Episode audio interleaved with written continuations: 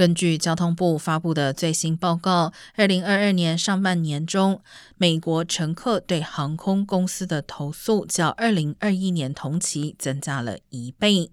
今年一月至六月，交通部共收到近一点六万份针对航空公司的投诉，而二零二一年上半年时，仅有六千八百二十七起投诉。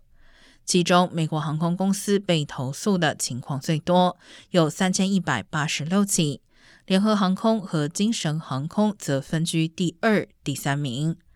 疫情高峰之后，民众今年恢复大量旅行，但是仅一月至六月就有超过十点六万个航班被取消，远超去年同期的四点一万次。